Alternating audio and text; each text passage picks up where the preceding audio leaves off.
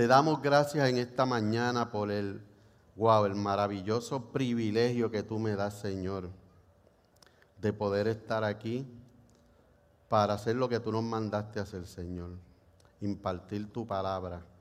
Gracias, Señor, porque este privilegio es grande, es una gran responsabilidad y así yo lo tomo.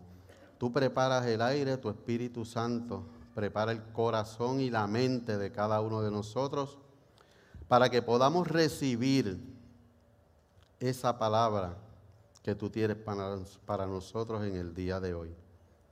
Te doy gracias, Señor, y me pongo en tus manos para que seas tú quien me dirija. En el nombre del Padre, del Hijo y del Espíritu Santo. Amén, amén. Y quiero comenzar eh, hablando de en esta serie nueva incomprensible, donde el tema principal es cómo podemos experimentar la paz de Dios en un mundo que está al revés.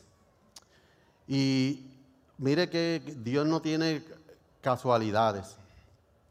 Eso yo estoy bien convencido de eso, pero cuando el pastor habló conmigo para decirme que si yo podía dar uno de los mensajes de esta serie, a mí me emocionó mucho porque uno de los versos que el pastor usó para esta serie es un verso que para mí es significativo. Todos nosotros deberíamos tener un verso que se haga parte de nosotros y que sea el verso que siempre saquemos cuando estemos en alguna situación. Y el verso que el pastor usó, yo me lo aprendí por lo menos en la versión Reina Valera 1960, Isaías 26, 3. Tú guardarás en completa paz aquel cuyo pensamiento en ti persevera, porque en ti ha confiado. Y ese verso es bien significativo para mi esposa y para mí, porque les voy a, voy a aprovechar en esta oportunidad y contarle un pequeño testimonio que quizás algunos ya lo han oído en los grupos de conexión o lo he mencionado a modo grosso así en, el discipulado, etcétera. Pero qué buena oportunidad de, en este momento que la congregación lo escuche. Y, y es importante porque este verso de Isaías fue el que nos dio paz en el corazón a mi esposa y a mí. Estamos hablando de que para allá, oígame, para el año 2012, hace ya unos añitos, luego que salimos de nuestra iglesia, Fuimos a casa de mi suegra, yo no sé si mi suegra me está viendo. Mi suegra, doña Gladys, un saludito. Otra suegra buena también, ¿verdad? Ella no cree en la historia esa de que sanó y que, que Pedro negó a, la, a Jesús porque la suegra y que, y que se la sanó, ¿verdad? Mi suegra, pues, está bien clara esa. Yo amo a mi suegra. Pues, lo dicen los teólogos, exacto. No es el pastor, eso es verdad. Pues mire, ella preparó no una lasaña rica como esa que usted vio ahí que le preparó la suegra del pastor, ella preparó un rico arroz con pollo ese domingo. Y nosotros fuimos allí, yo me di, ya usted sabe cómo somos los boricuas, dos platos de arroz con pollo me comí y me acosté a dormir en el sofá allí de la cama. Y cuando me desperté comencé a sentir como un malestar. ¿Y que yo pensé? Pues mire, eso es acidez de haber comido ese arroz con pollo, ¿verdad? Y allí pues vine, me tomé unas pastillas que me dio la suegra precisamente para la acidez y me fui para mi casa y dije, pues yo voy a prender el aire y me voy a acostar a dormir. Pero el Espíritu Santo sabe más que eso. Porque cuando yo prendí el aire y me iba a acostar a dormir, el Espíritu Santo me dijo, no, ve al hospital porque esto que tú estás sintiendo no es normal. Y yo obedecí la palabra de Dios, le dije a mi esposa, mira, vamos, vamos al hospital porque esto que yo siento no es normal. Cuando fuimos al hospital, me hicieron un electro y yo vi que el doctor, cuando le llevaron el electro, brincó literalmente por encima del escritorio, fue donde mí, sacó a Carmen de allí, de aquel cuartito, y comenzó a preguntarme si yo usaba drogas, si yo fumaba, si yo bebía. Le dije que no, que gracias a Dios ninguna de esas cosas yo hacía. Y cuando le dijo a mi esposa que yo estaba sufriendo un infarto y que teníamos 30 minutos para llegar a emergencia, mi esposa y yo nos miramos, fue algo automático. Y lo que los dos comentamos fue en quién hemos creído. Allá fuimos al hospital, estuve en sala de operaciones más de ocho horas. Yo tenía, usted sabe que la cosecha es al 30, al 60 y al 100 por uno, ¿verdad? Pues yo tenía una vena tapada al 30, una al 40 y una al 100%. Y ese primer día me operaron la del 100% y el otro viernes me operaron las otras dos. Pero lo, lindo de esto es que cuando dieron el diagnóstico de la condición que yo tenía, el diagnóstico fue para los médicos que están aquí, fue un infarto masivo al miocardio. Ese fue mi, diagnóstico. Y el doctor nos dijo que la mayoría de las personas que llegan a la sala de emergencia con ese diagnóstico llegan muertas. Y yo estoy aquí para la gloria de Dios. Y, eso es importante porque cuando el pastor comenzó a hablar de este, en esta serie y usó eh, la nueva traducción viviente de Isaías 26.3 que dice, tú guardarás en perfecta paz a todos los que confían en ti, a todos los que concentran en ti sus pensamientos, a mí me impactó más esa palabra perfecta paz. Y aprendimos de nuestro pastor que perfecta paz significa chalón, ¿verdad? ¿Se acuerda de eso? Chalón. Y eso es estar completo en mis pensamientos, completo en mis emociones, completo en mi corazón, estar pleno, satisfecho. Así que en aquel momento, Carmen y yo, eso fue lo que sentimos, el chalón de Dios.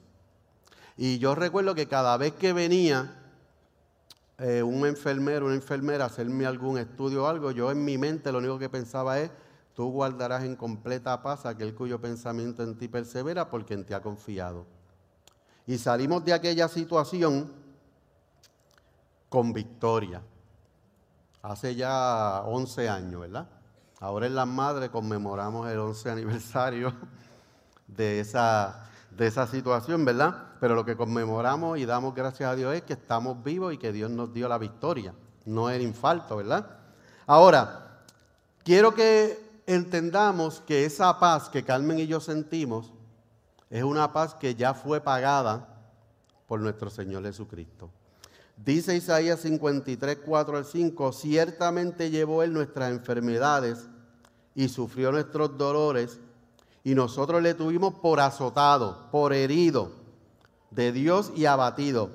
Mas él herido fue por nuestras rebeliones, molido por nuestros pecados, y el castigo de nuestra paz fue sobre él.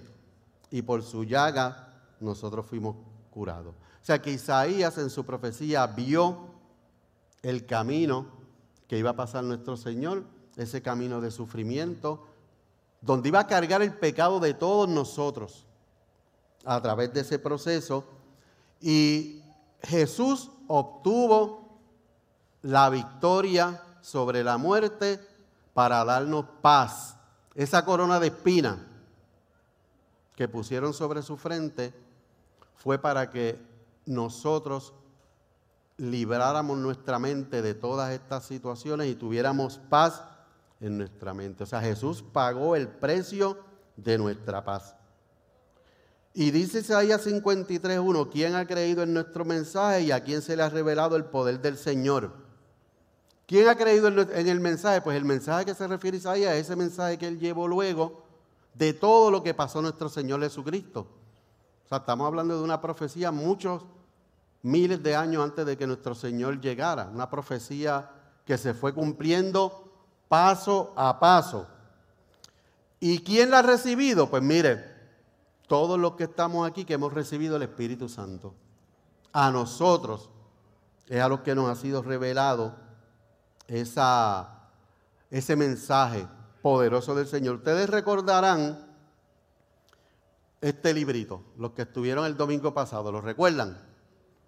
Este fue el mismo libro, yo se lo pedí prestado al doctor Elliot, el que lo usó en el mensaje pasado. Ustedes recordarán que el doctor eh, habló la semana pasada de la depresión, ¿recuerdan? De la depresión, wow. Y él dijo en este libro, que en este libro que vemos aquí, nosotros vamos escribiendo nuestra vida. Mira, aquí este libro está escrito hasta aquí, hasta unas ciertas páginas. Hay unas páginas en blanco, ¿verdad? Que son las que vamos a seguir escribiendo en nuestra vida. Pero puede ser que en una de estas páginas caigamos en depresión. Y la depresión, como está marcada por esa tristeza, la depresión, la depresión nos aísla. La depresión nos hace pensar en cosas incorrectas podemos tomar una decisión, por ejemplo, de que ahí termine el libro para nosotros. Porque la depresión, desgraciadamente, nos sume en esa tristeza, ¿verdad? Pero yo quiero entonces enfocarme hoy en otro tema que es bien importante, yo creo que es bien importante que lo hablemos, que es la ansiedad. Yo sé que ese es un tema que aquí nadie ha pasado ansiedad, ¿verdad que no? Si yo mando aquí a levantar las manos de todos los que han tenido ansiedad alguna vez en su vida, yo imagino que nadie levantaría la mano. Pero mire, fíjese que la depresión es un síndrome caracterizado, caracterizado, caracterizado por una tristeza profunda. Pero mire lo que es la ansiedad, es un estado de agitación, de inquietud. O sea que la depresión nos pone en una esquinita triste a pensar, mientras que la agitación nos pone a caminar de un lado para otro. ¿Cuántos se comen las uñas cuando están nerviosos? Hay mujeres que no se hacen las uñas porque dicen, me las hago y al otro día me como las uñas, así que no vale la pena hacerme las uñas, ¿verdad? Así que es importante entender que tanto la ansiedad como la depresión son sentimientos. Dios le dio a usted sentimientos, ¿verdad que sí? Y a través de los sentimientos, las emociones, nosotros nos expresamos en el mundo. Hay veces que usamos las emociones de forma correcta y abrazamos a todo el mundo y le decimos cosas lindas a todo el mundo, ¿verdad? Pero hay veces que usamos esas emociones de forma incorrecta y lo que hacemos es ofender, lo que hacemos es dañar a nuestro hermano. Pero la pregunta es, ¿de dónde viene la ansiedad? ese, ese estado que nos pone nerviosos. Y mire, mire qué interesante, oiga esto. La ansiedad viene de nuestra imaginación. Recuerdan que el, eh, el doctor Helio habló, nos contó la historia de Elías, ¿verdad que sí? Tuvo una victoria tremenda sobre los profetas de Baal. Pero entonces le envió Jezabel, la esposa del rey Acab, le envió un mensaje a decirle que lo iba a matar. Ni siquiera fue ella en persona.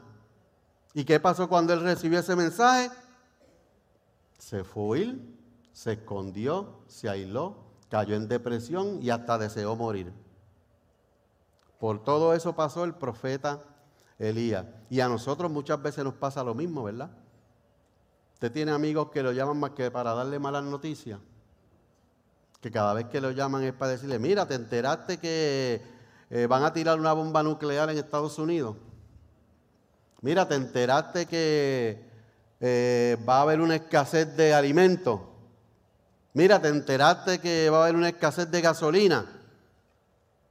Y están todo el tiempo dando los mensajes que no nos hacen bien. Ahora, como viene la, la ansiedad por la imaginación, es porque no sentimos el control de lo que está pasando. Cuando no sentimos el control de lo que está pasando, eso nos da ansiedad.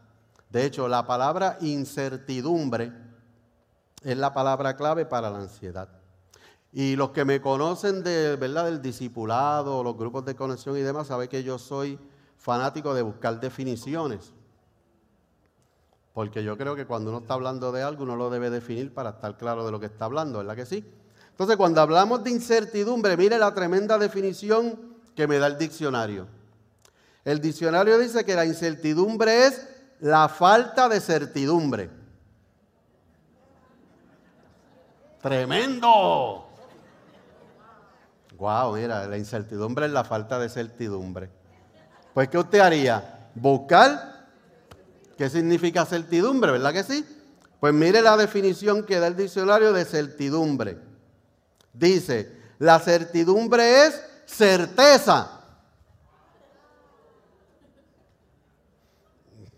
Ah, cara. Certeza. Pues, ¿qué hace uno? Pues, ni modo, déjame seguir. Yo espero que no sea, tenga que buscar 10 definiciones para llegar a una definición que yo pueda utilizar, ¿verdad? Pero entonces, mire lo que dice lo que es la certeza. Dice que es, número uno, conocimiento seguro y claro de algo. Conocimiento seguro y claro de algo. Y la otra definición que da es una firme adhesión de la mente a algo concebible sin temor de errar. Entonces, pues yo digo, ok, pues si eso es entonces lo que es certeza, y me dice que la incertidumbre es la falta de certeza, pues entonces yo llegué a la conclusión y, y creé yo mi propia definición. La incertidumbre es cuando no conocemos algo y tenemos el temor de equivocarnos. Y cuando no conocemos algo este, y tenemos el temor de equivocarnos, adivine qué nos causa eso. Ansiedad. Ese estado de agitación, de nerviosismo, del qué pasará. Y una de las estadísticas que trajo el doctor Helio la vez pasada era que el CDC dice que una de cada uno de cada seis adultos tendrá depresión en algún momento de su vida. Si aquí habemos 300, ¿cuánto fue que calculamos, Carmen? Como 50. Uno de cada seis. Wow. Pero entonces mire lo que dice la Organización Mundial de la Salud sobre la ansiedad. Dice que es el trastorno psiquiátrico más importante en el mundo y oiga esto, con el que viven más de 264 millones de personas. Y entonces no es que en algún momento la van a padecer, es que viven con ella.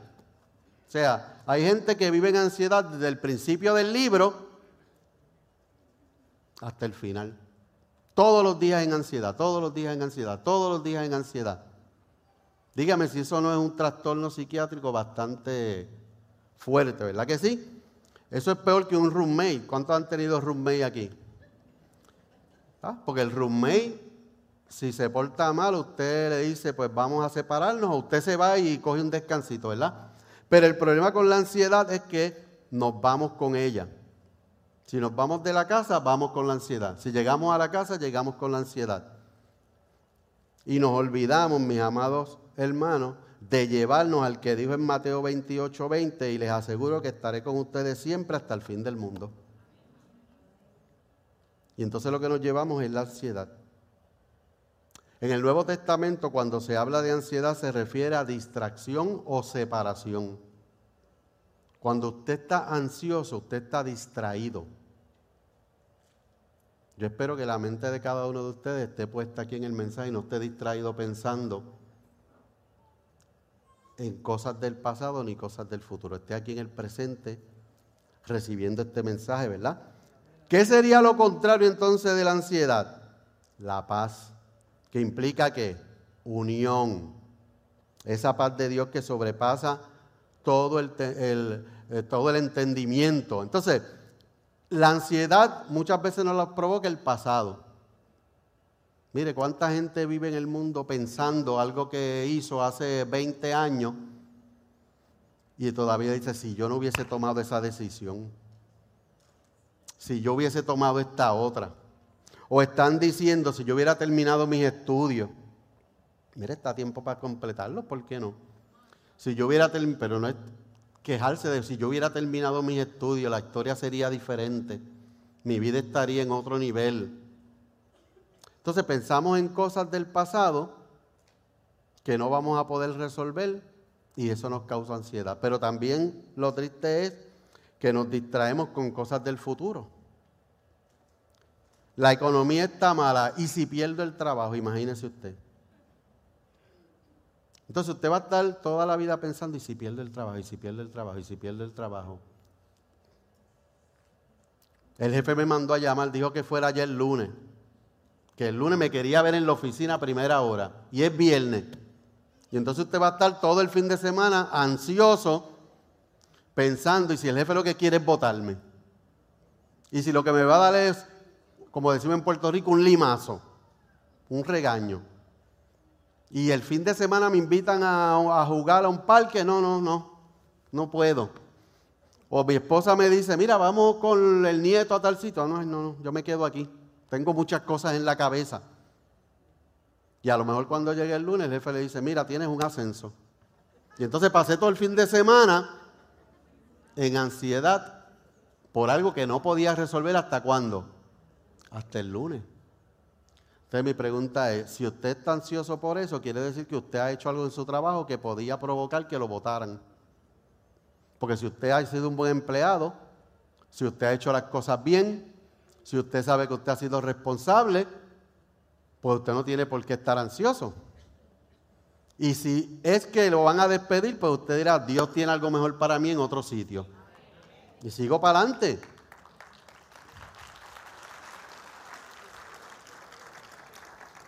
Así que nuestra mente está distraída con cosas que ya pasaron o con cosas que posiblemente nunca pasen. ¿Usted sabía eso?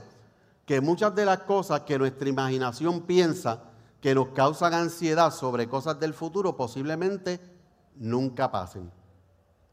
Pero nuestra mente se distrae en eso. Y esa es la receta para un infarto. Yo me acuerdo que mi trabajo allá en Puerto Rico, en el momento que yo sufrí ese infarto, era manejo de emergencia. Y yo no sé si aquí hay alguien que trabaja en el área de manejo de emergencia, pero manejo de emergencia es un área bien exigente donde uno tiene que estar atento a 20 mil cosas. Allí en Puerto Rico, durante la tormenta María, yo estuve en el centro de operaciones de emergencia, mi esposa tuvo que quedarse sola, pasando la tormenta, y es un trabajo que exige mucho, ¿verdad? Pero nosotros no podemos dejarnos controlar por esas cosas. ¿Por qué? Porque una de las mayores razones es que la ansiedad nos hace tomar decisiones incorrectas. Si usted está ansioso, a lo mejor usted ese fin de semana dice, espérate, a lo mejor es que me van a votar el lunes, pues yo le voy a escribir una carta y voy a renunciar. Antes que me voten. Cuando el jefe recibe esa carta, dice, adiós, yo que le iba a dar un aumento. ¿Qué le pasaría a este muchachito? ¿Verdad? O una chica o un chico está pensando, ¿y si me quedo jamón? O jamona. ¿Sabe lo que es eso, verdad? Soltero. Ya te, jamón es cuando ya tiene muchos añitos y no tiene novia o no se ha casado. En Puerto Rico le decimos que está jamón. Entonces, si usted se monta la presión de que está jamón, ¿qué va a hacer? Coger lo primero que aparezca. El primer irresponsable que le haga una guiña, o la primera irresponsable que le haga una guiña, Aquí está, porque si pierdo, si la oportunidad me quedo jamona. Mire, mujeres que están aquí solteras, hombres que están aquí solteros, usted no esté buscando novia ni esté buscando novio, eso llegará. Órele a Dios que prepare a la persona que tiene para usted, que se la presente. Y va a aparecer. No tema quedarse eso de jamón y jamón, esas cuestiones de nosotros, ¿verdad? Entonces, ¿qué hace la ansiedad? Pues mire, por la noche estoy ansioso, ese mismo empleado el viernes dice, wow, me van a votar el lunes, no puedo dormir. Pues ¿qué voy a hacer? ¿Ir a dónde? Al botiquín. Y allí busco una pastillita, tranquilín 100 miligramos, o algo parecido, ¿verdad? Me la tomo, eso me calma un poquito los nervios, me acuesto, pero ¿qué va a pasar por la mañana? ¿Se fue la ansiedad? No, lo primero que usted va a pensar es, a rayos, el lunes me van a votar. O sea que la pastilla realmente no va a resolver el problema. La ansiedad no se resuelve tomando pastillas. Ahora, aquí vamos a lo importante del mensaje de hoy, ¿verdad? La pregunta es, ¿qué estoy haciendo para ganar la batalla de mi mente ansiosa? ¿Cómo yo combato esa mente ansiosa? ¿Qué yo tengo que hacer para que mi mente esté tranquila y no esté pensando, yo no sé si es correcto decir esto, pastor, pero en Puerto Rico decían en pajaritos preñados. A veces estamos pensando en pajaritos preñados, en cosas que son fantasiosa.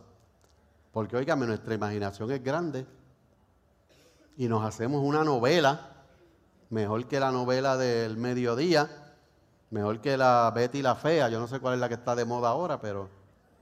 ¿Verdad? ¿Ah? Betty la Bonita, dice Pastor Edwin, eso es así. Betty la Bonita. Pues mire, voy a darle aquí algunas eh, instrucciones. El que anote y le gusta anotar, debe anotar esto. Y lo primero que tenemos que hacer es, número uno, llena tu mente de la palabra de Dios. Si queremos quitar una idea de nuestra mente, no es pensar, no lo voy a pensar, no lo voy a pensar, no lo voy a pensar, porque lo está pensando. Es sustituir ese pensamiento por otra cosa. Y por lo mejor que usted puede sustituir ese pensamiento es por la palabra de Dios. ¿Por qué? Porque la batalla de por la paz comienza donde dijo nuestro pastor en el primer mensaje, en la mente. La batalla por la paz comienza en la mente. Nuestra vida es el resultado de nuestros pensamientos predominantes. Lo que usted piense mucho, eso es lo que usted va a hacer. Así que si usted es de lo que está pensando en desastre, su vida va a ser un desastre. Eso es bien importante. En ocasiones sabemos mucho de la palabra de Dios. Dicen los expertos que usted debería saber un verso de memoria por cada año que tenga. Nadie me diga cuánto se sabe para no saber su edad. ¿Verdad? Pues entonces, si sabemos mucho de la palabra de Dios, Saberlo no es suficiente. Saberlo no es suficiente. Tenemos que qué? Que creerlo y ponerlo en práctica. Porque muchas veces recetamos, eh, eh, se me lenguó la traba, muchas veces dictamos versos de la palabra de Dios y a veces ni los entendemos. Porque a veces cogemos un verso separado de la palabra de Dios que nos suena bonito, fácil de aprender, nos lo aprendemos y se lo decimos a todo el mundo. Pero no hemos hecho realmente un estudio antes de ese verso, después de ese verso, a ver cuál fue el contexto y ver lo que representaba y cómo eso puede influenciar y aportar a mi vida, ¿verdad? Dice Filipenses 4:8, y ahora, amados hermanos, una cosa más para terminar, no es que yo voy a terminar, no se asuste. Una cosa más para terminar. Concéntrense en todo lo que es verdadero. Oiga esto, palabra de Dios. Concéntrense en todo lo que es verdadero, todo lo honorable, todo lo justo, todo lo puro, todo lo bello y todo lo admirable. Y termina diciendo, piensen en cosas excelentes y dignas de alabanza. Pues mire, ¿Qué nos está diciendo la palabra?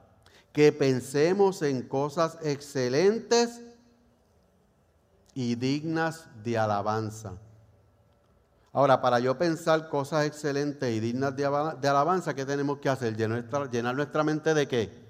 De cosas excelentes y dignas de alabanza. ¿Dónde podemos encontrar ese alimento para nuestra mente? ¿En las noticias? Óigame, las noticias, la verdad que eso es algo espantoso. Todo lo que dicen ahí es malo. ¿Es malo oír las noticias? No. Pero hay gente que está oyendo las noticias 24 horas al día.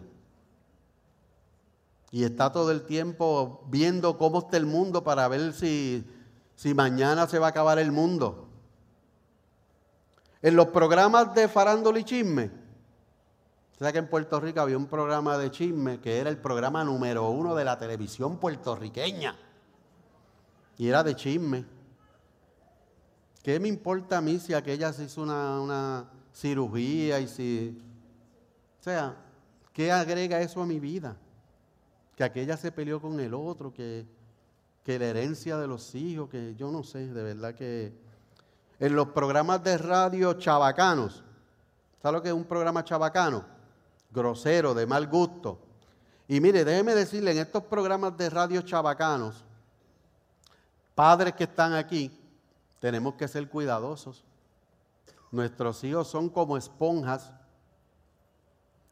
Si usted cree que su hijo chiquito, ya de un añito y medio, dos añitos, no aprende oyendo lo que usted está oyendo, usted cree que él está pensando en otra cosa, está equivocado. Cuando yo le pongo a mi nieta, a mi nieto, estos, tengo un nieto de dos años, y él cumplió dos años y se celebramos, precioso, Kalani, un besito, y a mi hija que están, deben estar viéndonos. Ese niño le ponemos, cuando le ponemos televisión, ¿verdad? Porque no, tampoco es siempre ponerle televisión, eso no es lo que lo, lo cuida él. Mi esposo y yo lo cuidamos en la semana, algunos días, pero nosotros le ponemos programas educativos. Y de repente nos sorprende cuando lo oímos decir ABC. Ay, mira, dijo ABC y lo celebramos. Dijo ABC. Pues no se sorprenda si un día dice una palabrota porque usted estaba en su carro oyendo un programa que decía palabrotas. Porque entonces esa no le va a agradar mucho, ¿verdad que no? Digo, a lo mejor hay padres, yo lo he visto que lo celebran porque está chiquito, ¿verdad? ¡Ay, qué chévere! ¿Cuántas novias tú tienes? Y desde chiquito le enseñamos al niño a ser promiscuo. No. ¿Ah? Pues entonces tenga cuidado con esos programas de radio que usted escucha. Y no le hacen daño a su hijo nada más, le hacen daño a usted también, ¿verdad? No es que no los oiga cuando esté con su hijo, no los debe oír nunca, pero esos son otros 20 pesos. Eso es otro mensaje. Eh, ah, y las canciones de moda. Desgraciadamente, yo conozco personas que dicen ser cristianas que sus hijos, dejan que sus hijos oigan, oigan, oigan, oigan esa música. Y esas son músicas con letras vulgares que, que van a causar que ese niño o esa niña crezca y aprenda a decir grosería y aprenda a no respetar a su prójimo, no aprenda a respetar a la mujer, no aprenda a respetar al hombre, pues ahí no es que vamos a encontrar definitivamente lo que necesitamos para pensar en cosas agradables y dignas de alabanza. ¿Dónde lo vamos a encontrar? Pues mire, la respuesta está en lo que escribió el apóstol Pablo a Timoteo, a su discípulo Timoteo. ¿Qué le dijo él? Mire, le dijo lo siguiente. Toda la escritura es inspirada por Dios y es útil para enseñarnos, estoy leyendo la versión nueva traducción viviente porque me parece que es bien efectiva esta versión, y es útil para enseñarnos lo que es verdad y para hacernos ver lo que está mal en nuestra vida. Fíjese el contraste. Para enseñarnos lo que es verdad, paz, y para enseñarnos lo que está mal en nuestra vida, ansiedad. Nos corrige cuando estamos equivocados, ansiedad, y nos enseña a hacer lo correcto, paz. ¿Y qué dice el verso 17? Dios lo usa para preparar y capacitar a su pueblo para que hagan toda buena obra. Así que en ese verso y en el grupo de conexión el viernes pasado estábamos hablando precisamente de que hay gente que cree algunas cosas de la Biblia y otras no las cree, o que dice que algunas cosas le gustan y otras no. Pero aquí el apóstol Pablo dice que toda la escritura, ¿y qué significa toda en el original? Toda, desde Génesis hasta Apocalipsis. No podemos coger la Biblia y sacar lo que nos guste para ajustarlo a nuestra conveniencia y lo que no desecharlo, porque nos enfrenta la Biblia y la Biblia nos redarguye. La versión Reina Valera ahí dice, buena para redarguirnos, para enfrentarnos a las cosas que estamos haciendo incorrectas y corregirnos. Para eso es que es buena la palabra de Dios. Así que lo primero que tenemos que hacer, mis amados, es meternos con la palabra de Dios. Oír la palabra de Dios. Leer la palabra de Dios meditar en la palabra de Dios, estudiar la palabra de Dios, escudriñar la palabra de Dios, aprendernos la palabra de Dios y lo más importante, ponerla en práctica. Que se haga rema en nuestra vida esa palabra. Que la hagamos parte de nosotros y hagamos lo que ella dice. Jesús decía que iban a demostrar que lo amaban, sí que. ¿Se acuerda? Si seguían su palabra, si eran obedientes, si hacían lo que él decía. Ahí ustedes demuestran que me aman. Porque con la boca es fácil decirlo, ¿verdad que sí? Número dos, poderoso. Número dos, la oración debe ser nuestra primera opción. Filipenses 4 del 6 a 7. Por nada estéis afanados, por nada, si no sean conocidas vuestras peticiones delante de Dios. Y como dice, con toda oración y ruego, con acción de gracias. La pastora decía ahorita que si éramos felices, si éramos qué? Agradecidos. Y la paz de Dios, mire la clave, ese y. Y la paz de Dios, ¿qué significa? Yo no puedo coger ese verso solo y decir, y la paz de Dios que sobrepasa todo entendimiento guardará mi, eh, vuestros corazones y vuestros pensamientos en Cristo Jesús. ¿Por qué? Porque dice, y la paz de Dios. Eso significa que para sentir esa paz de Dios, ¿qué tengo que hacer? No estar por nada afanoso, que sean conocidas nuestras peticiones delante de Dios en toda oración y ruego, con acción de gracia. Porque entonces la paz de Dios, que sobrepasa todo entendimiento, guardará vuestros corazones y vuestros pensamientos en Cristo Jesús. ¿Qué nos está diciendo el apóstol Pablo? No te preocupes por nada, pero ora por todo. No te preocupes por nada, pero ora por todo. Tenemos que hablar con Dios. ¿Qué es orar? Hablar con Dios. O sea, no hay que estar buscando, rebuscando una definición bien espiritual, bien, no. Orar es hablar con Dios. Presenta tus peticiones, presenta tus luchas. Algo te está causando ansiedad, preséntala al Señor. Ponle en las manos del Señor. Ora, estudia su palabra, ve lo que dice su palabra sobre ese asunto que te está causando angustia. Santiago 5:13, ¿estás afligido alguno de ustedes? Que ore. ¿Está alguno de buen ánimo? Que cante alabanzas. Así que si usted está en angustia, si usted está pasando ansiedad, ¿qué tenemos que hacer? Orar. Si leemos la palabra de Dios y sabemos lo que dice la palabra de Dios y oramos, créame que vamos a salir de la ansiedad. Los matrimonios tienen que orar. Carmen y yo siempre le decimos eso a los matrimonios. Tienen que orar juntos. Cada uno de nosotros tiene que tener su tiempo de oración individual, claro que sí. Pero los matrimonios tienen que orar juntos. La palabra de Dios nos dice que somos uno. ¿Verdad? Por eso dejará al hombre a su padre y a su madre, se unirá a su mujer y serán qué? Una sola carne. Uno, pues tenemos que orar juntos. Créame que cuando vayan a pelear, se van a acordar de que después van a tener que orar juntos.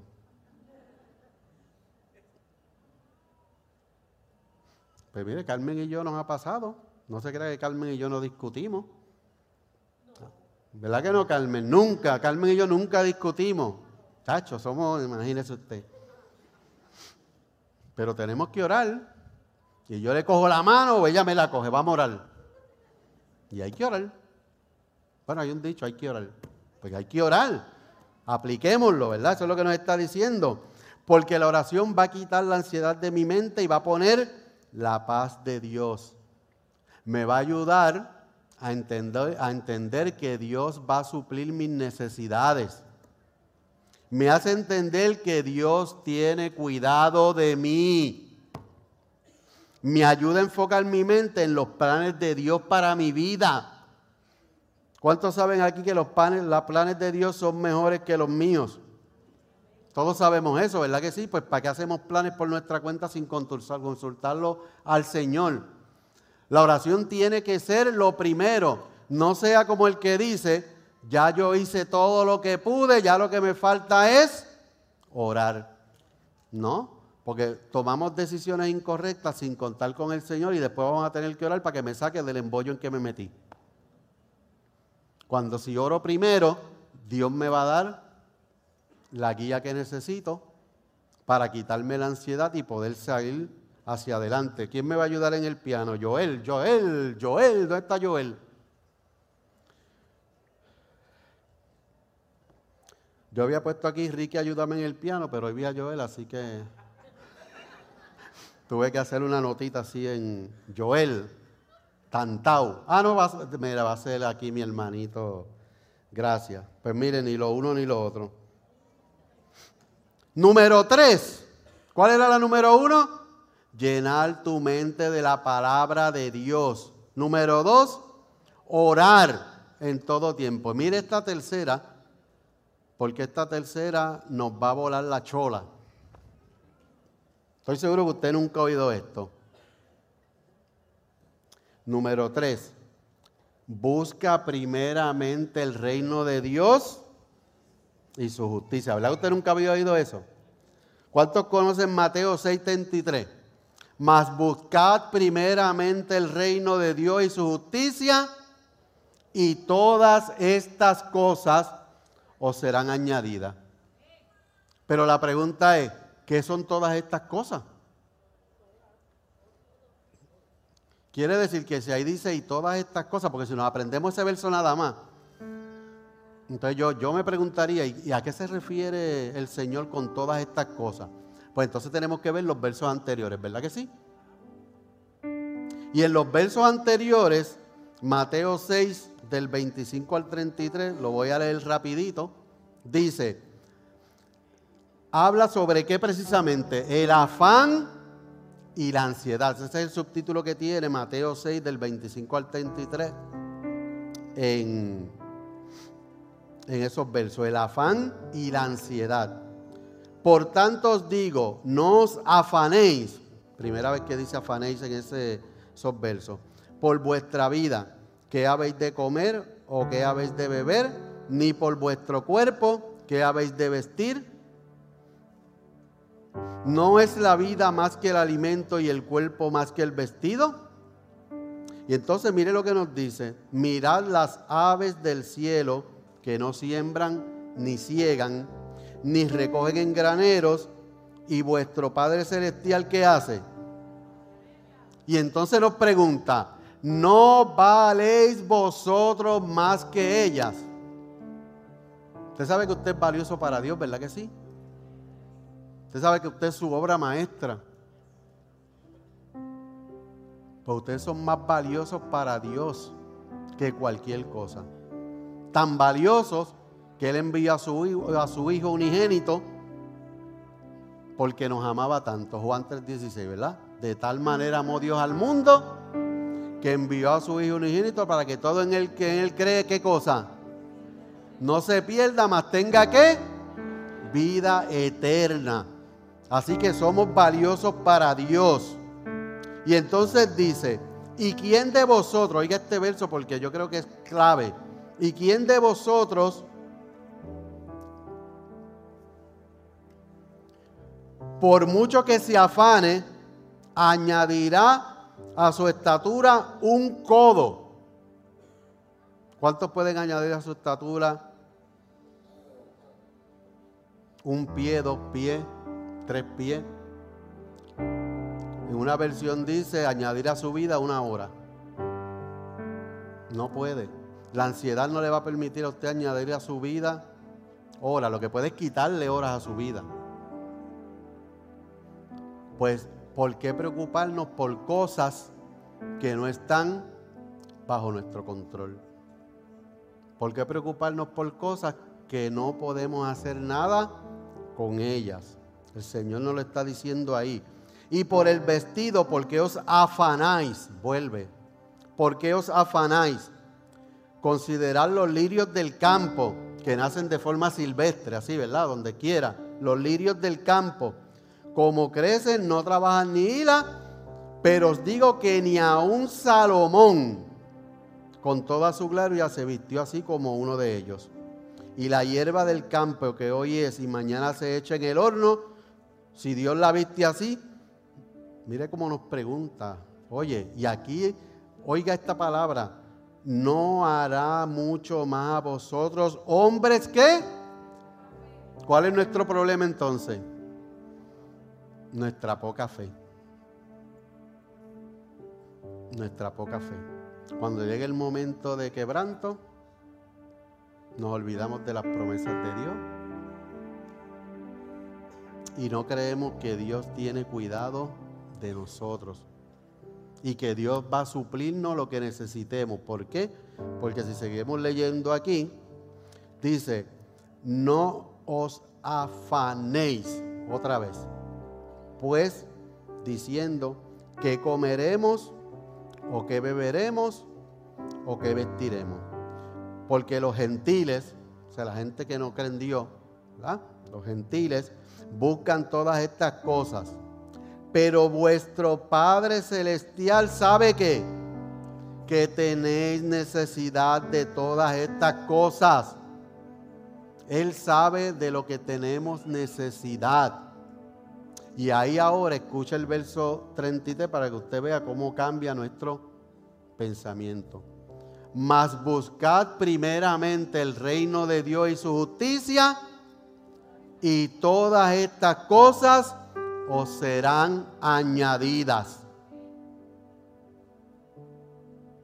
Wow. No podemos tener invertidas nuestras prioridades. No podemos querer que todas las cosas nos sean añadidas sin buscar primeramente el reino de Dios y su justicia. Tenemos que primero ser obedientes y ser fieles a la palabra de Dios. Y entonces todas las cosas nos serán añadidas. Si no, voy a vivir con la incertidumbre de cómo voy a obtener lo que necesito, porque no tengo fe, no creo que Dios me puede suplir todo. Pero si lleno mi mente de la palabra de Dios, si medito en ella de día y de noche, si oro y soy obediente a lo que dice su palabra, y oro para que el Espíritu Santo se fortalezca en mí, todo lo que yo necesite será añadido. Así que, amados, cuando nos levantemos por la mañana, en lugar de coger el celular para ver las noticias, lo primero que tenemos que hacer es darle gracias a Dios. Ser agradecidos porque despertamos. Usted tiene que darle gracias a Dios que le permitió estar aquí. Que tiene ropa, que tiene zapatos, que va a poder comprar uno de los combos que van a vender ahí ahorita. Por 10 pesitos, está bueno. Yo, nosotros separamos el de nosotros ya. Óigame, mi gente, cada día cuando se levante, dele gracias a Dios. ¿Y sabe lo que tiene que hacer? Oiga Mateo 6:34 para cerrar con broche de oro. Mateo 6:34. No se preocupen por el día de mañana. Porque el mañana traerá sus propias preocupaciones. Cada día tiene ya sus propios problemas. Mire, yo me organizo siempre. Cuando yo tengo que hacer algunas cositas, ¿qué es lo que yo hago? Pues yo tengo que poner en prioridad qué es lo primero que tengo que hacer, qué es lo segundo que tengo que hacer. Si esto es para el miércoles, pues voy a hacer esto primero porque el otro es para el jueves, y lo otro es para el sábado, y lo otro es para el domingo. Pero yo no puedo afanarme, ni angustiarme, ni estar ansioso pensando que no he hecho lo del domingo, cuando todavía no he hecho lo de mañana, ni he hecho lo de hoy siquiera. Trabajemos de esa forma. Dígale a Dios, Señor, hoy ayúdame. Señor, pongo en tus manos el día de hoy. Sé que va a ser un día difícil. Sé que va a ser un día lleno de retos. Sé que tengo poca gasolina. Pero tú dijiste en tu palabra que tú cuidarás de mí, que tú vas a proveer todo lo que yo necesito. Así que Señor, yo confío en lo que, tú, en lo que dice tu palabra. Así que si se ve un día apretado, póngalo en las manos de Dios en vez de ponerse ansioso. Dios quiere bendecirnos. ¿Cuántos creen que Dios quiere bendecirnos? Claro que sí. Dios quiere bendecirnos. Pero la ansiedad es una decisión. ¿Usted sabía eso? La ansiedad es una decisión. Usted decide si va a estar ansioso, si va a estar imaginándose cosas que a lo mejor pasan, a lo mejor no. O si usted va a poner su confianza en Dios y usted va a comenzar el día con Dios. Y usted va a decir, Dios me cuida, Dios es paz, Dios es amor, Dios es gozo. Él me prometió que suplirá mi necesidad. Y va a suplir mi necesidad porque Él sabe de lo que tengo necesidad. Que no necesariamente es lo que yo le estoy pidiendo. Él sabe lo que yo necesito. Y eso es lo que Él me va a suplir. Esperamos que esta palabra haya sido de bendición para tu vida. Te invitamos a que te mantengas conectado con nuestra iglesia y ministerio a través de las redes sociales. Puedes buscarnos bajo Iglesia Bahía Vida y nuestra página de internet bahiavida.church, donde podrás encontrar mayor información y podrás acceder a contenido y encontrar los enlaces para continuar ayudándonos a llevar la palabra de Dios a través de tu generosidad. Finalmente, gracias por tus oraciones y te invitamos a que te mantengas conectado a la palabra de Dios a través de nuestra iglesia Bahía Vida. Bendiciones.